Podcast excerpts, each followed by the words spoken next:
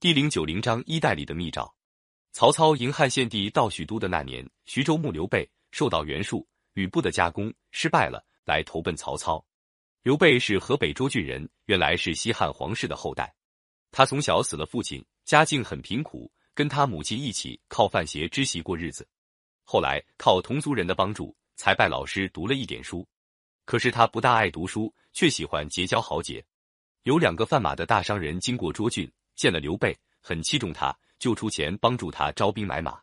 当时有两个壮士到涿郡应募，一个名叫关羽，一个名叫张飞。刘备见关羽、张飞两人武艺高强，又跟他志同道合，就待他们特别亲切。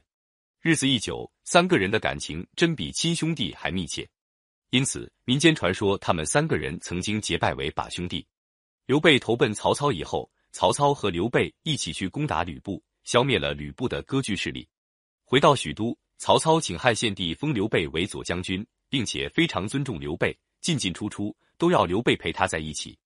刘备见曹操这样尊重他，心里反倒不安，因为他有自己的雄心大志，生怕遭到曹操的猜疑。曹操表面上看重刘备，暗地里也在防备他。他派人去看看刘备在家里干什么。只见刘备在自己园子里种菜浇水，没有什么可疑，也就渐渐放心了。这时候，朝廷里出了一件事，因为曹操的权大了，汉献帝嫌他太专横，要外戚董承设法除掉曹操。他写了一道密诏，缝在衣袋里，又把这条衣带送给董承。董承接到衣袋中的密诏，就秘密约了他的几个亲信，商量怎样除掉曹操。他们觉得自己力量不够。认为刘备是皇室的后代，一定会帮助他们，就秘密找刘备商量，叫刘备去一起干。刘备同意了。没多久，曹操邀请刘备去喝酒，两个人一面喝酒，一面有说有笑，谈得很融洽。他们谈着谈着，很自然的谈到天下大事上来了。曹操拿起酒杯说：“您看现在那么多人在争夺天下，有几个算得上英雄呢？”刘备谦虚的说：“我说不上来。”曹操面露笑容。从容的对刘备说：“依我看，当代的天下英雄只有将军和我曹操两个人，像袁绍这号人算不上什么。”刘备为了跟董承同谋的事，心里正在七上八下。听到曹操这句话，大吃一惊，身子打了一个寒战，连手里的筷子也掉了下来。就在这节骨眼上，天边闪过一道电光，接着就哗啦啦响起一声响雷。刘备一面低下身子拾筷子，一面说：“这个响雷可厉害。”把人吓成这个样子，就这样，他总算把惊慌的神情掩饰过去，没让曹操看出破绽。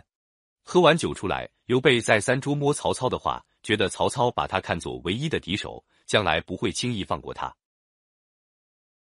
打这以后，他一面和董承他们联络，共同设法除掉曹操，一面找机会离开许都。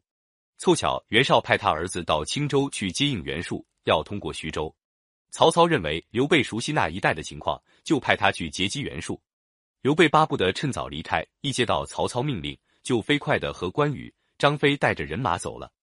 曹操的谋士郭嘉等听到曹操放走刘备，赶快去找曹操，说刘备有野心，不能放他走呀。